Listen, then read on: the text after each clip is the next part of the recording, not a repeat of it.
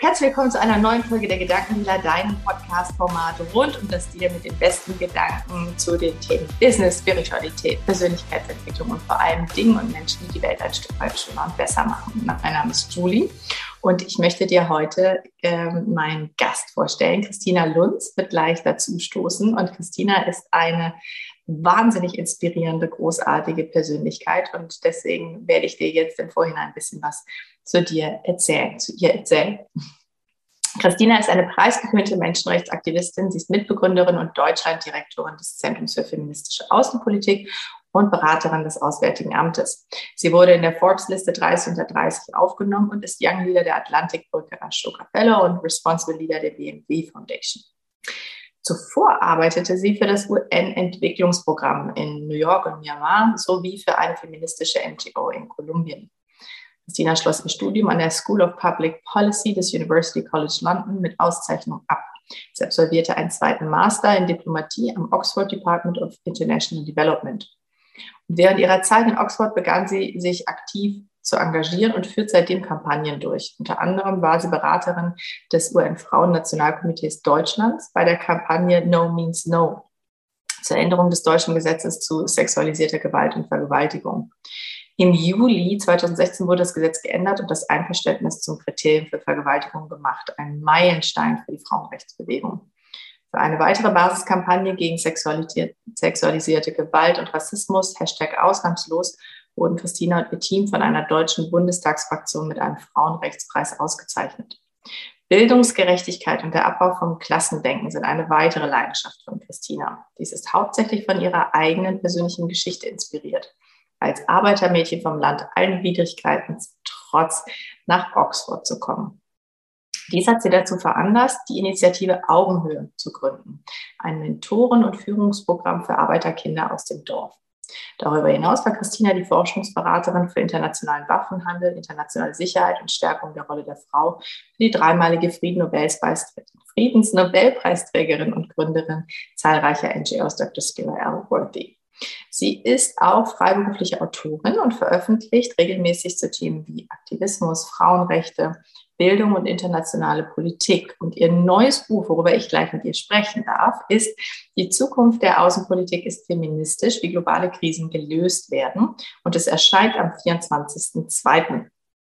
Also ist gerade erschienen, wenn du jetzt diese Folge hier bei Gedankendealer hörst oder siehst. Christina gibt regelmäßig Interviews und hält Reden über soziale Gerechtigkeit und Gleichberechtigung, zum Beispiel beim Europäischen Parlament, Google, im Spiegel oder dem Global Media Forum. Ich äh, kann dir ganz, ganz viel ja, Spaß wünschen bei dieser Folge und verspreche dir 30 sehr inspirierende Minuten mit einer Frau, die dich umhauen wird. Und ich bin gespannt, wenn es dir gefällt. Und wenn es dir gefällt, lass uns gerne ein Like da. Viel Vergnügen.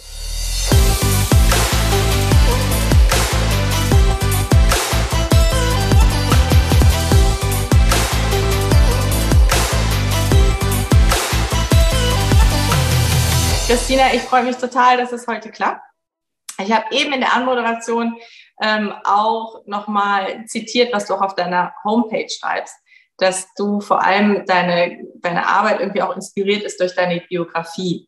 Und wir bei den Gedankendealern, wir schauen immer gerne auch so ein bisschen in die Vita rein von mhm. ähm, inspirierenden Persönlichkeiten, damit auch die Menschen, ja, die sich das anschauen oder anhören, auch so ein Gefühl für dich kriegen als Person. Deswegen so meine erste Frage, wie bist du denn aufgewachsen als Arbeitermädchen vom Land? Und wie kam es dann dazu, ähm, diesem inneren Ruf zu folgen, ich will mehr und dem auch nachzugehen? Hm, was eine schöne Frage. Ähm, ja, ich bin total behütet aufgewachsen. Ich bin in der fränkischen Schweiz, im, im, Norden von Bayern, in einem Dorf mit 80 Einwohnern, wobei ich glaube, dass inzwischen nur noch so um die 70 vielleicht da sind. Ähm, wow. Und ähm, genau mit, mit meiner Familie, mit einem Zwillingsbruder, einer älteren Schwester und nebenan im alten Bauernhaus meine Oma. Ähm, also genau nebenan war das oder ist das Bauernhaus meiner Oma. Und als ich klein war, war es noch ein kleiner Bauernhof äh, mit ähm, so einigen Tieren, Gänse, Schweine, Hasen und, und, und, und viel und auch Feldarbeit. Und uns gehört auch ziemlich viel Wald und Traktoren und ähm, ja, total schön. Und mit Kartoffelernte im September. Ähm, und ja, es war, es war eine gute Kindheit. Es war ganz viel im Wald drum, ähm, außenrum rennen. Also ums kleine Dorf herum ist überall Wald und ähm, es war ein sehr freiheitliches Aufwachsen, glaube ich. Mhm. Ähm, und trotzdem war das so, dass ich glaube vor allem ab dem Teenageralter ähm, mir so, oder vielleicht ein bisschen jünger schon, mir so Dinge komisch aufgestoßen sind, aber ich keine Worte hatte, das zu artikulieren mhm. und das erst rückblickend funktioniert. Und es ist ja oft so im Leben, dass manche Dinge man erst rückblickend erklären kann. Und ähm, eine so eine Sache war auf jeden Fall, dass, hm, dass also ich hatte, ich habe mir einen Zwillingsbruder, den Carsten, ähm, und es, es gab Unterschiede einfach auch, wie, wie Menschen uns wahrgenommen hatten oder irgendwie Erwartungen an uns hatten oder wie, wie es eben in Ordnung war, dass dass er einen, ähm, einen so eine Art Motorrad, also so ein Moped-Führerschein mit 16 machen kann oder bestimmte Arbeiten und ich eben nicht. Und ähm, das hat mich gewundert und es hat mich auch gewundert, dass alle, alle Machtpositionen, das konnte ich damals natürlich nicht so ausdrücken, aber trotzdem war es so, dass alle Macht oder alle angesehenen Positionen auch im, im, in der weiteren Gemeinde ähm, in den Händen von Männern waren. Ne? Der, der Bürgermeister und der Dorfarzt, der, und der Lehrer und der Fahrschulbesitzer und die Sportvorstände, Wirtshausbesitzer, alles Männer, also alle Personen, die in der Gemeinde ähm, was zu sagen hatten und aktiv waren, die Ansehen hatten. Ne? Also auch jeden Sonntag hat die ganze Gemeinde, die Gemeinde war da ein bisschen größer, so 2.000, 3.000 Einwohner, ähm, auf dem Sportplatz die erste Fußballmannschaft angefeuert, die natürlich ähm, Männer waren. Und für Frauen gab es nicht mal eine Fußballmannschaft, geschweige denn, dass eine ganze Gemeinde zusammenkommen würde, um die anzufeuern. Ne? Das kann man sich ja heute nicht mal noch vorstellen. Und, und gleichzeitig waren es einige dieser Männer, die uns jungen Mädchen sehr unangenehme, schlechte Gefühle gegenüber ähm, ähm, ähm verursachten, wenn irgendwelche Sportfeiern, Sommerfesten ähm, Grenzen überschritten wurden, belästigt wurde, ähm, sexualisierte Sprüche gesagt wurden ähm, und so weiter. Und das war, das war für mich schwierig, ähm, das so irgendwie zusammenzubekommen, dass diejenigen auch, einige von denjenigen, die so ein krasses Ansehen hatten und so viel Vertrauen von der Gemeinde als Ganzen, gleichzeitig diejenigen waren, die mir und meinen Freundinnen so ein schlechtes Gefühl gegeben haben. Das mhm. ging in meinem Kopf einfach nicht zusammen. Und mhm. ähm, ich glaube, ne, wenn du auch jetzt fragst, wie, wo vielleicht irgendwie dieser Drang auch herkam, um vielleicht andere Dinge zu tun, als sie vielleicht vorgesehen sind für, für, für ein bestimmtes Aufwachsen, hm, wahrscheinlich durch, durch dieses Infragestellen viel. Also ich habe mich, also ich wundere mich einfach, glaube ich, mein Leben lang. Ich wundere mich ständig. Ich wundere mich ständig über, ja, über den Status quo, über Dinge, wie Dinge funktionieren, über das, was wir als normal ansehen. Mhm. Ähm, ja, ich mich, ja, genau. Wie war das in deiner Familie? Du hast jetzt beschrieben, so von den äh, in der Gemeinde, in der Struktur, ne? aber ähm, wie war es direkt in deiner Ursprungsfamilie? Wurdest du mit deinem Wundern da aufgenommen und willkommen geheißen und ähm, mit deinen Eltern und Geschwistern konntest du das reflektieren? Wie war das da? Mhm, ähm, meine Mama sagt, äh, erinnert mich immer wieder daran, dass ich wohl schon, als ich ziemlich jung war, immer gesagt habe, ich würde Bürgermeisterin werden wollen. Und das, yes. das, das fanden sie ganz süß. Ähm, ja, in meiner Familie, ne, also mein Papa, als er noch lebte und ähm, ähm, vor, vor, vor, acht, vor acht Jahren, oh nee, es werden bald neun, vor neun Jahren verstorben, ähm, als im, beim Aufwachsen, als, ähm, also mein Papa war so ein wahnsinnig warmherziger, gutmütiger Mensch, der unter der Woche wahnsinnig viel und am Wochenende auch viel gearbeitet hat, unter der Woche im Büro und am Wochenende eben ums Haus herum und, und trotzdem irgendwann den Feierabenden für die, für das ganze Dorf, wenn irgendwie Strom verlegt werden sollte, weil er war gelernter Elektriker oder Krawattenknoten gebunden werden sollten, immer da für alle.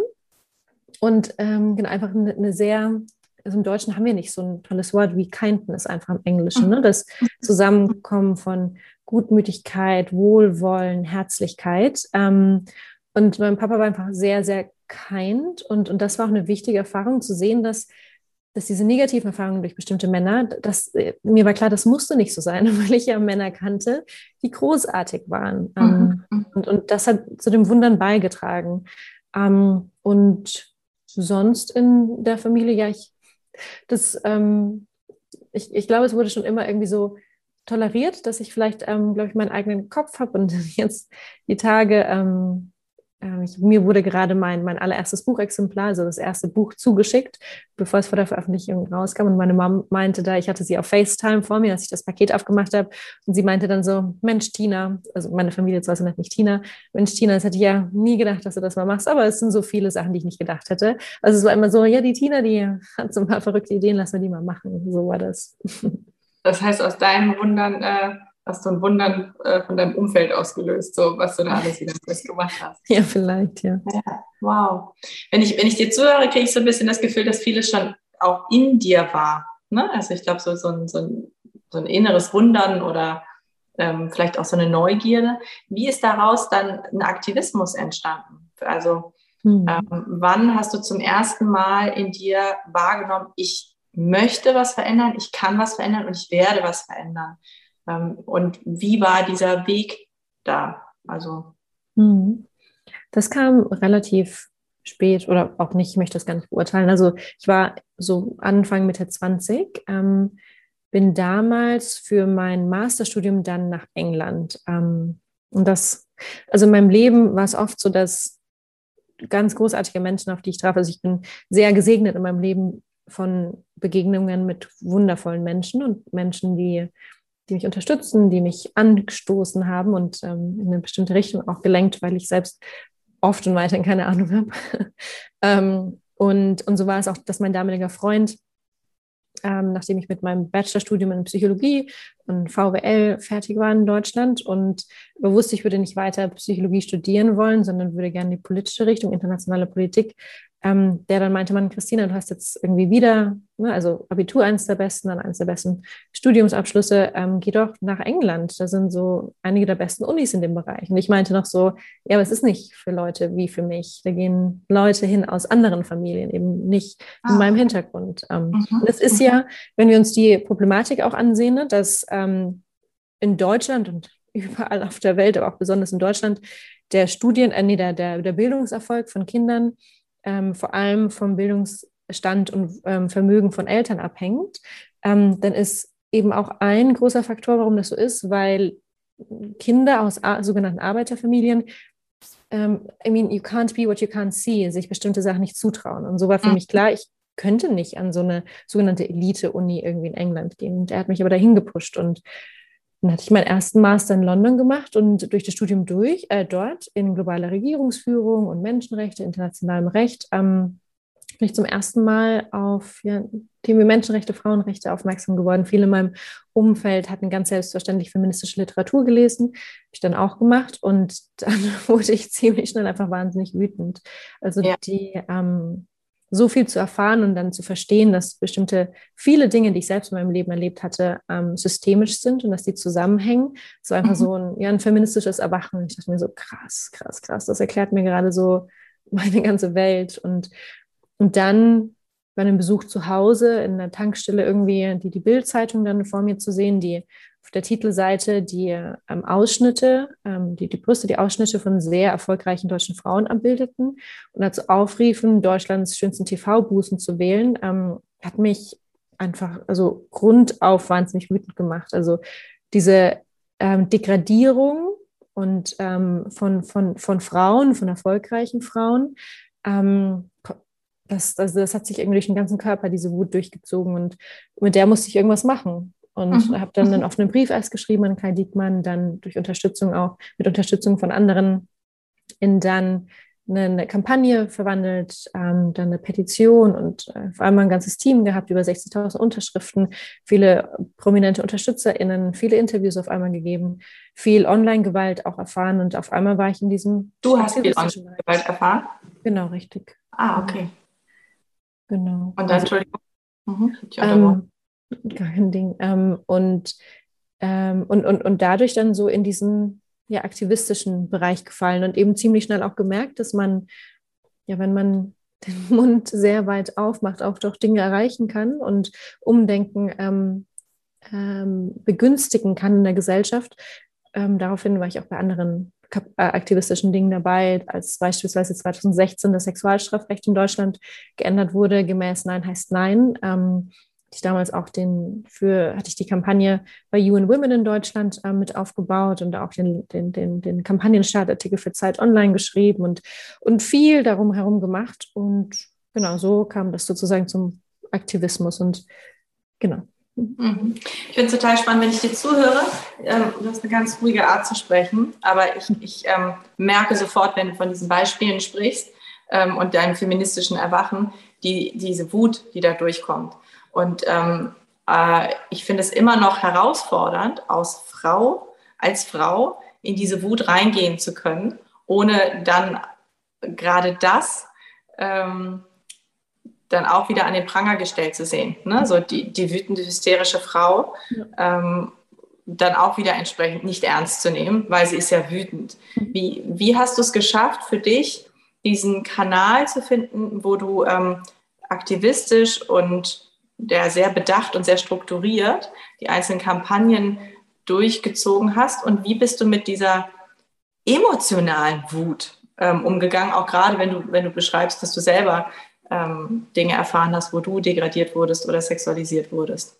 Mhm. Ähm, ist auf jeden Fall ein Prozess und ähm, meine, meine Mentorin Scylla Elworthy, das ist eine ganz besondere Frau, ähm, 78-jährige Schottin, die in ähm, England lebt, ähm, die dreifach für den Friedensnobelpreis nominiert und ähm, einige Organisationen, vor allem zu nuklearer Abrüstung, zu Friedensbildung, Feminismus gründete.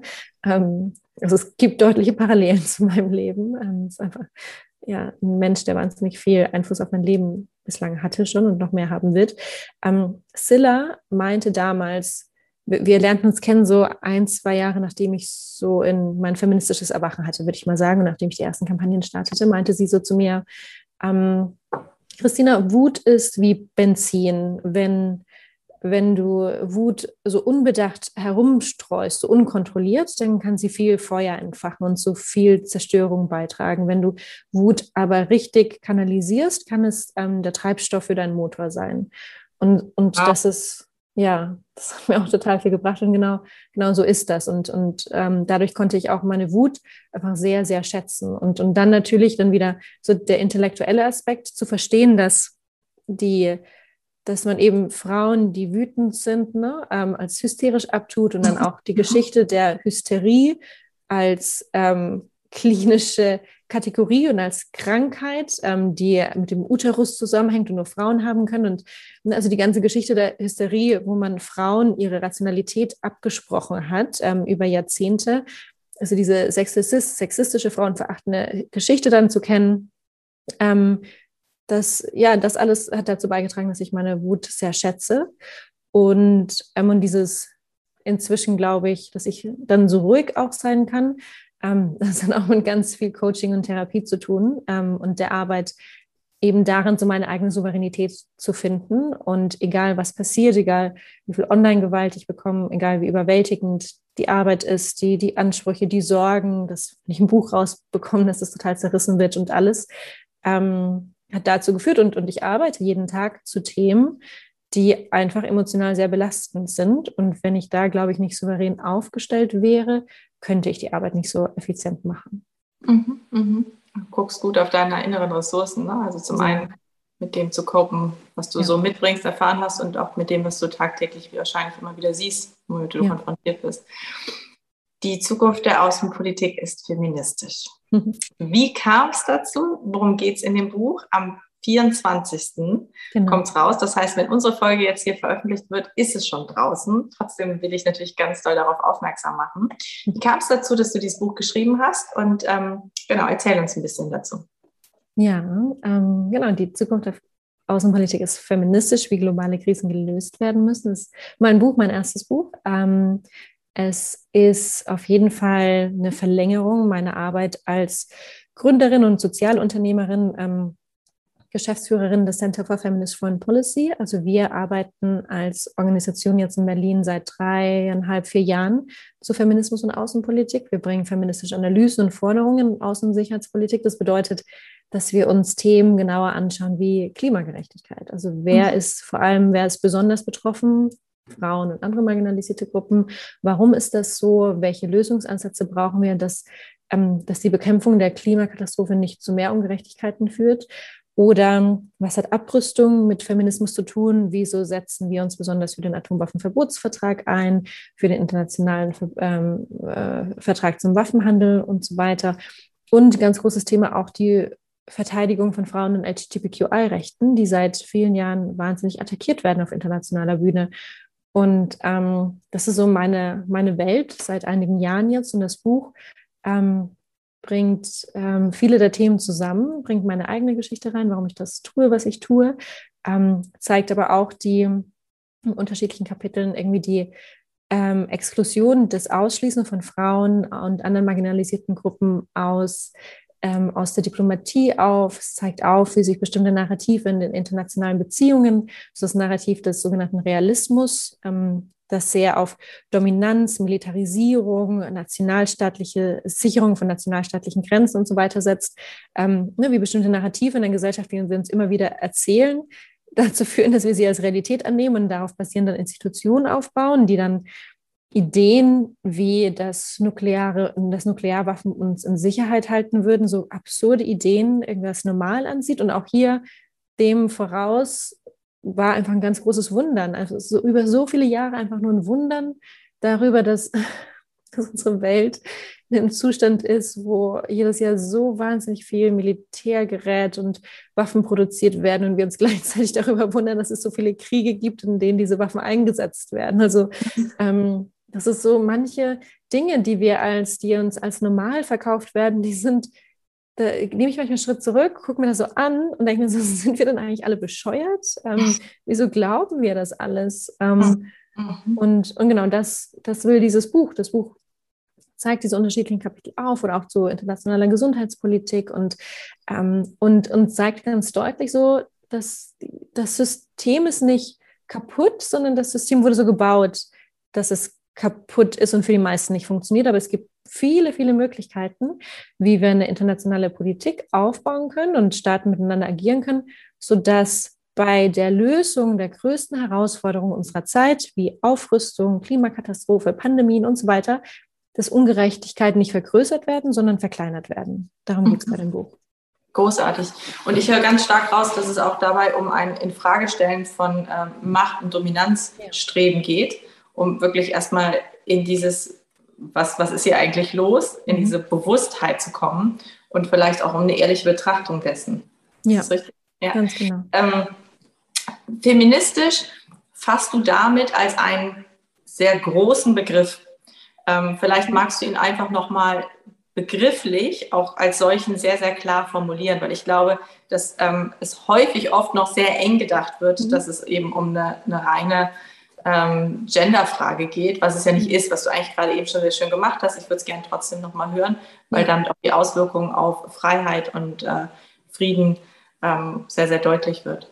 Ja, total gern. Ähm, genau, also Feminismus oder die feministische Bewegung hat ganz klar natürlich den Ursprung darin, ähm, Gleichberechtigung zu fördern, gleich, äh, zu fordern, gleich, gleiche Rechte für Männer und Frauen. Und ähm, darum heißt die Bewegung auch Feminismus, weil das der Ursprung ist und weil Frauen weltweit die größte politisch marginalisierte Gruppe ist. Und dieser Ursprung ist wichtig und hat sich aber über die Jahre, vor allem in den letzten Jahren, doch ein breiteres und intersektionaleres Verständnis entwickelt, ähm, das auch ich oder wir als Organisation haben. Ähm, und das bedeutet, dass die unterdrückenden Strukturen, die patriarchalen Strukturen, unter denen Frauen eben seit Jahrtausenden leiten, solange es das Patriarchat gibt, ähm, genauso gefährlich sind für, für andere politisch marginalisierte Gruppen, also für all diejenigen, die nicht in Machtpositionen sind. Und mhm. das Patriarchat hat genauso negative Auswirkungen auf LGBTQI-Menschen, auf People of Color, ähm, natürlich auch auf Männer. Ne? Also Männer dürfen nicht weinen, Männer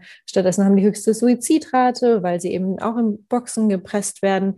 Und so will Feminismus, Feminismus geht, geht, geht gegen das Patriarchat vor. Feminismus geht dagegen vor, dass seit 4.000 bis 6.000 Jahren die Vormachtstellung ähm, in Staat und Familie Männer und deren Bedürfnisse und Forderungen einnehmen. Und, und dadurch wurde eben dieses, der gewaltvolle Status quo geschaffen, in dem wir leben.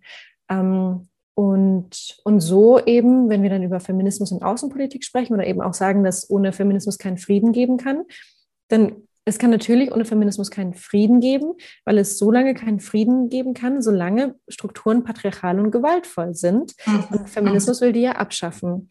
Und daher gucken wir uns ganz stark eben auch Themen zur Abrüstung an. Und deshalb, seit es die feministische Bewegung in internationalen Beziehungen, in Diplomatie gibt, seit, seit mindestens 1915, als 1200 Feministinnen während des Ersten Weltkriegs in Den Haag zusammenkamen, ähm, ist ein Hauptaugenmerk, die Hauptforderung auf internationale Abrüstung, mhm. weil Militarisierung und Waffengewalt das Patriarchat und gewaltvolle Strukturen aufrechterhält. Ähm, genau, so ist das ist mein Verständnis von Feminismus. Mhm. Vielen Dank, dass du es nochmal so klar zusammengefasst hast. Wie ist deine ähm, Betrachtung hinsichtlich der Entwicklung in der Frauenrechtsbewegung oder in der feministischen Bewegung? Mhm. Wie ist das vielleicht platt gesagt, zufrieden bist du oder mhm. so? Ja. Wie das? Bewertest du es? Hm, ich weiß gerade gar nicht, ob ich es bewerten mag, muss ich kurz überlegen. Hm, also es gibt ja genau viele Strömungen ne? und alleine, alleine nur, wenn wir uns feministische Strömungen in Außensicherheitspolitik anschauen, da gibt es zum Beispiel manche, die fordern, dass wir mehr Frauen und politisch marginalisierte Gruppen in militärischen Positionen brauchen, weil dadurch können sich dann Strukturen von innen ändern. Andere sagen, nein, es dürfte gar keine militärischen Strukturen mhm. geben, wir müssen da anders vorgehen. Es gibt unterschiedliche Strategien im Feminismus und das ist in Ordnung, weil nur weil jemand feministisch agiert, müssen wir nicht alle gleich sein. So. Ja. Ähm, daher, ich, ähm, ich versuche einfach meinen Beitrag mit meiner Analyse ähm, zu machen, einen starken Fokus auf Intersektionalität. Das, das ist eine Herausforderung bei allen Themen, ähm, alle Unterdrückungsformen immer mitzudenken. Und das kann auch immer nur ein Anspruch bleiben. Und da werde ich nie oder werden wir als Organisation nie perfekt sein. Das ist mein Anspruch, so unseren Beitrag zu einer inklusiven feministischen Bewegung zu schaffen. Mhm. Großartig. Ein wunderschönes Schlusswort. Ich habe noch eine ähm, äh, aus eigenem Interesse eine Frage. Als Mutter von zwei Kindern, wie schaffe ich es, meine Kinder feministisch zu begleiten in ihrem Aufwachsen? Was sind so deiner Meinung nach die absoluten Essentials. Ja. Da will ich auch gar nicht einen auf Allwissen tun, weil ich ja keine Kinder selbst habe und mir das gar nicht anmaßen möchte, was für eine Wahnsinns-Mammutaufgabe das ist, Kinder zu erziehen. Ähm, es gibt zum Glück immer mehr großartige Bücher natürlich, die dezidiert feministisch sind und inklusive und vielfältige Menschenbilder haben. Ähm, und also jeder Versuch, ähm, dass man irgendwie das Geschlecht entkoppelt von, von Freiheit, von Erwartungen, von Bedürfnissen. Ähm, das ist, glaube ich, wichtig. Ähm, nur weil jemand irgendwie im Auge der Gesellschaft eine bestimmte Identität zugeordnet wird, dürfte das niemals eine Verbindung dazu machen, was wir von dem Kind erwarten oder wie, mhm. wie wir das Kind erziehen. Ähm, ich glaube, das ist das Wichtigste. Mhm, mhm. Und das ist wahrscheinlich auch genau das, was äh, du dann nochmal aufgreifst mit ähm, äh, in Bezug auf deine Bildungs- ähm, Forderungen, ne? also in, aus, aus der Klassengesellschaft, aus der du rauskommst. Ähm, jede, jeder, alle sollten sich dein Buch kaufen, mit diesem breiten Blick nochmal selber wahrscheinlich draufschauen. Finden wir alles gut.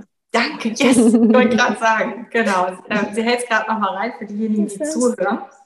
Die Zukunft der Außenpolitik ist feministisch und ähm, ja, es handelt sich natürlich um all die Kernfragen, die wir gerade besprochen haben, äh, Frauen, Frieden, Sicherheit, aber eben in einem Bereich feministischen, ähm, ja, auch Eigenbetrachtungsweg beschrieben. Ich danke dir sehr, dass du dir die Zeit genommen hast, Christina. Ich hätte ähm, am liebsten fünf Stunden mit dir gesprochen. Ich glaube, du hast unheimlich viel zu erzählen. Ähm, danke, dass du diese Arbeit machst für ähm, uns alle und damit dazu beiträgst, dass die Welt ein Stück weit bewusster einfach ist. Und mhm. ich glaube, das nehme ich auf jeden Fall mit, dass das Wundern so der Start ist in eine Bewusstheit oder dann wie in deinem Fall in ein Erwachen. Danke für deine Zeit. Vielen lieben Dank.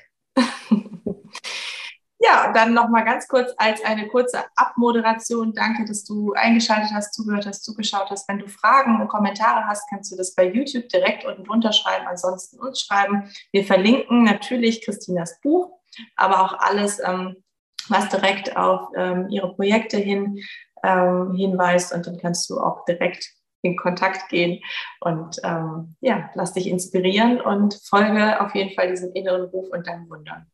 Alles Liebe von uns aus Berlin.